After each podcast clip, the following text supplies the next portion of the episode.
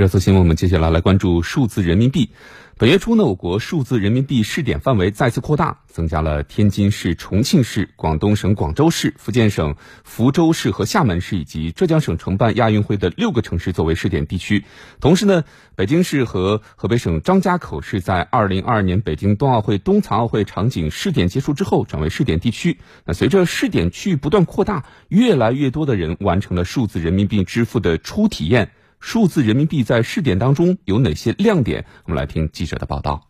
央行最新公布的已经是数字人民币的第三批试点城市。此前，央行在深圳、苏州、雄安、成都以及2022年北京冬奥会场景开展数字人民币第一批试点测试，后来又增加了上海、海南、长沙、西安、青岛、大连六个试点地区，两批试点覆盖了零售交易、生活缴费、政务服务等多个场景。随着试点区域不断扩大，越来越多人完成了数字人民币支付的初体验。赵女士最近刚刚开通这项业务，并且在北京朝阳区一个中石化加油站站点完成了第一次支付。她说：“尽管操作比较简便，但使用中也有美中不足的地方。实际上流程都差不多嘛，用起来很方便的，但就是有的加油站不能使。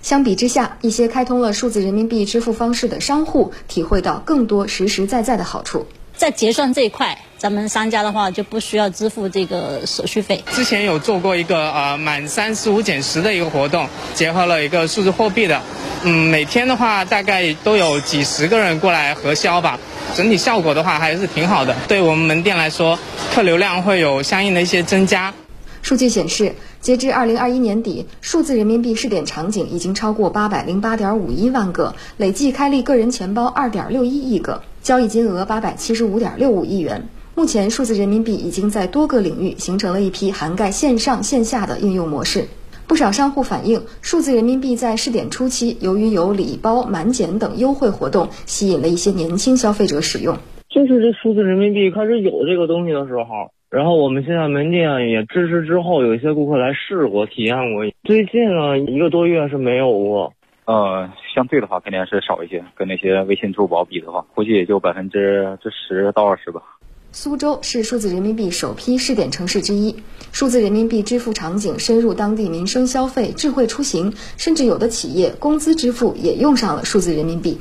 有不少人很早就注意到数字人民币这个新鲜事物。消费者丁先生说：“看介绍上面说是可以离线支付啊，就是你没有网络的时候，你也可以花得出去。”不过，除了离线支付的便捷性，他希望数字人民币给他这样的消费者带来更多的吸引力。对我来说，就便捷程度而言，我不太可能再去重新下载一个 app 来去使用它啊。我觉得一个新的软件的使用吧，可能要让客户体验到它的更方便、便捷之处吧。要么就是给我一个优惠啊，提高我使用的兴趣。再一个，现在数字人民币支付的这个点还是相对来说比较少吧。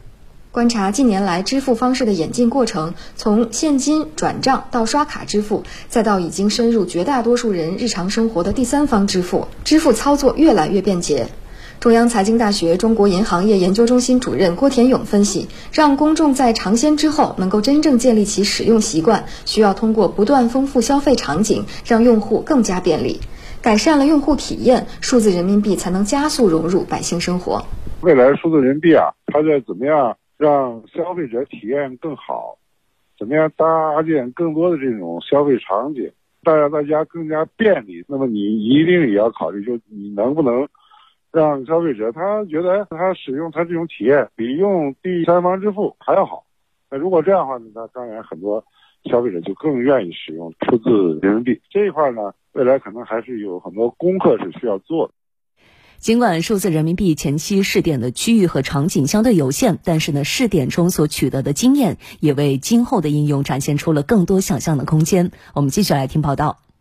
数字人民币的设计充分考虑到便捷性，一些用户已经有所体验，比如网络离线状态下的支付，流畅程度可以用丝滑来形容。尽管如今公众享受的网络服务几乎无处不在，离线交易的情形可能并不多见，但支持离线支付相当于技术层面的兜底。与此同时，数字人民币在交易过程中的安全性、隐私性尤为引人关注。数字人民币可以实现小额匿名、大额依法可诉，既满足了公众对小额匿名支付的服务需求，同时又对相关信息设置了防火墙。中国人民大学财政金融学院教授赵锡军说：“就像你带了个钱包，只要不愿意把钱包给别人看，所以我钱包装什么，装多少钱，你不跟别人说，别人是不知道的，保密性更好，安全性更好。数字人民币的使用不需要缴纳手续费，降低了现金支付和提现成本，赢得了更多用户的好感。”赵锡军说：“更重要的是，数字人民币的推广将进一步降低公众获得金融服务的门槛。将来数字人民币以后，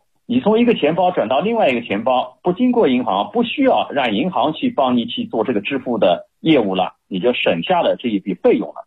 尽管数字人民币前期试点区域和场景相对有限，但试点取得的经验为今后的应用展现出更多想象空间。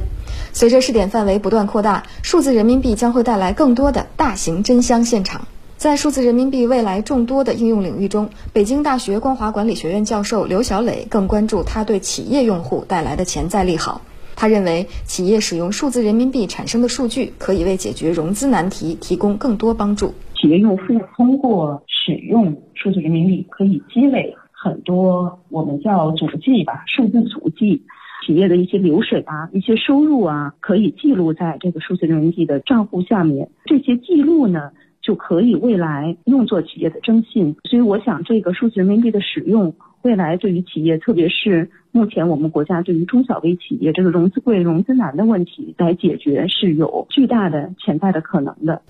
不仅如此，刘小磊分析，数字人民币产生的数字足迹更有望指导宏观政策精准施策。现在很多的政策其实是结构化的，也就是说，我们希望能够精准定位的，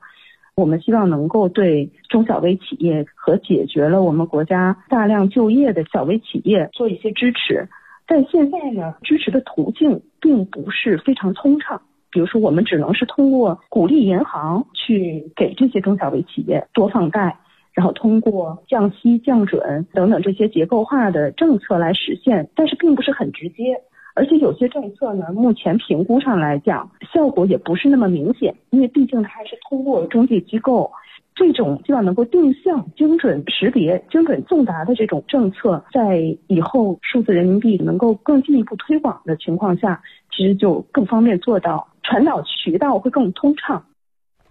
今天的焦点时刻互动话题，我们想问问大家：您在未来会使用数字人民币吗？呃，您希望数字人民币推出哪些功能？也欢迎您登录九头鸟 FM 的焦点时刻专区或者湖北之声的微信公众号和我们留言互动。